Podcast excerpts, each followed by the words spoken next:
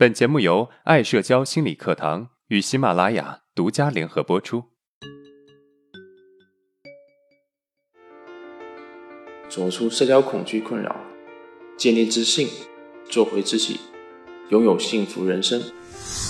大家好，我是爱社交创始人阿伦。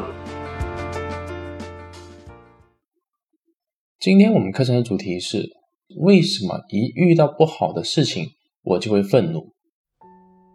在生活中，我们每个人都会有愤怒的时候，它是一种最常见而且最真实的情感。但是，你有没有想过，为什么愤怒在生活中出现的如此的频繁？例如，利益受损的时候，期望受挫的时候，被忽略的时候，甚至是嫉妒别人的时候。我有个学员小 Q，她告诉我，她是一个社恐患者，她很敏感，经常跟自己的男朋友吵架。但其实啊，与其说是吵架，不如说是她自己很生气，男友却一头雾水。他们最常吵架的点就是关于微信秒回这件小事。小 Q 说自己很矛盾，每次给男朋友发信息超过三分钟没有回复，就会很愤怒。就算后来男朋友回复了，甚至是解释了理由，小 Q 其实也没那么生气了，但她还会忍不住故作生气，把男朋友晾在一边不理会他。很显然，小 Q 因为男朋友没有及时回复自己的信息，很愤怒，这是我们大家轻而易举可以察觉到的。但是不容易被我们察觉到的是，小 Q 潜意识里面真正的想法和情绪。那就是隐藏在愤怒之下的对被抛弃的焦虑不安，以及需要被关注和照顾的情绪。简单的说，就是啊，小 Q 用愤怒替代了这些原本最真实的情感。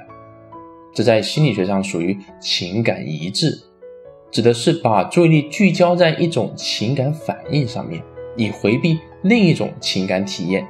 它通常是在无意识的情况下完成的。这是为什么呢？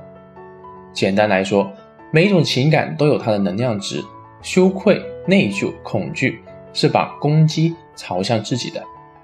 这种状态下，对我们的杀伤力远远大于愤怒，因为感受这种情绪就相当于承认自己是没有价值的，承认我不够好、不够优秀，所以你才不想理我，甚至还可能引发焦虑和自责。但它的能量值很低。几乎为零，而愤怒的能量值在他们之上。这是因为愤怒一般是对外的，且愤怒的时候情绪高涨，它能够激发个体本身的积极斗志。比如，我下一次一定要考得比你好。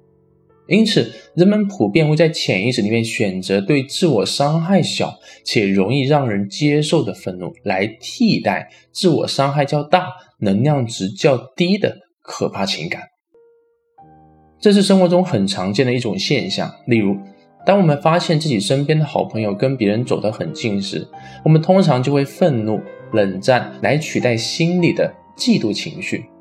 再比如，我们常会对一些胡乱开车、不遵守交通规矩的司机表示出很愤怒，而这里的愤怒其实是为了回避内心对于出车祸、危害人身安全的恐惧。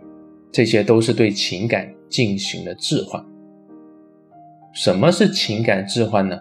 这是一种心理上的自我保护，但是它也具有自我欺骗的性质，即掩饰我们真实的情感和动机，且容易因为愤怒而做出伤害别人、影响关系的举动。那么，我们应该如何正确的对待愤怒呢？第一。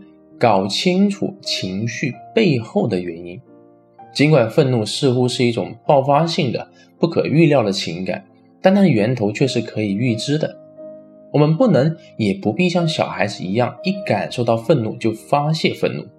我们要知道，重要的不是宣泄愤怒，而是要先理解自己的愤怒，清楚的知道自己的愤怒，并知道为什么而愤怒，它背后的深层情感是什么。这样我们才能够触及它的核心。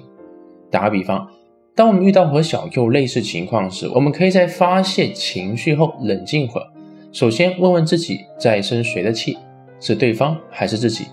然后是不是把对方当作是自己的出气筒？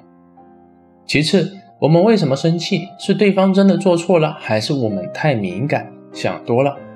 当我们能够弄清楚这两个问题，就能够清楚自己的立场与事情的重点，以及该如何在情感上加以处理了。第二，学会合理的表达愤怒。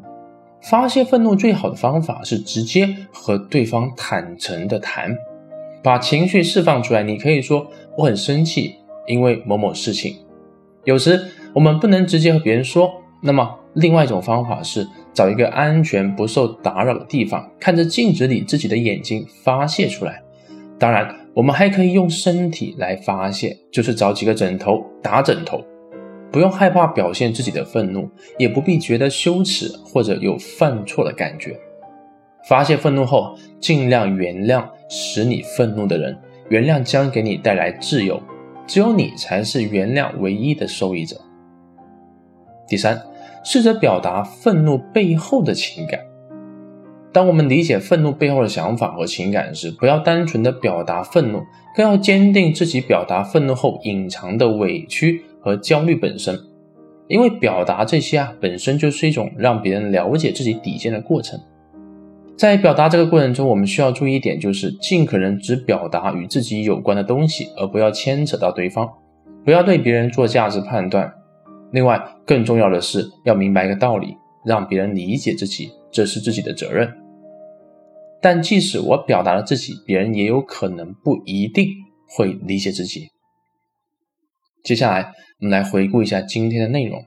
第一，用愤怒代替这些原本最真实的情感，这在心理学上属于情感一致，指的是啊，把注意力聚焦在一种情感反应上面，以回避另一种情感的体验。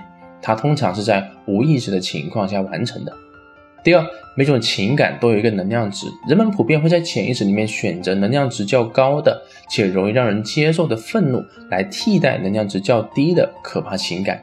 以此来保护自己。第三，如何改变？首先，搞清楚情绪背后的原因；其次，学会合理的表达愤怒；最后，试着表达愤怒背后的情感。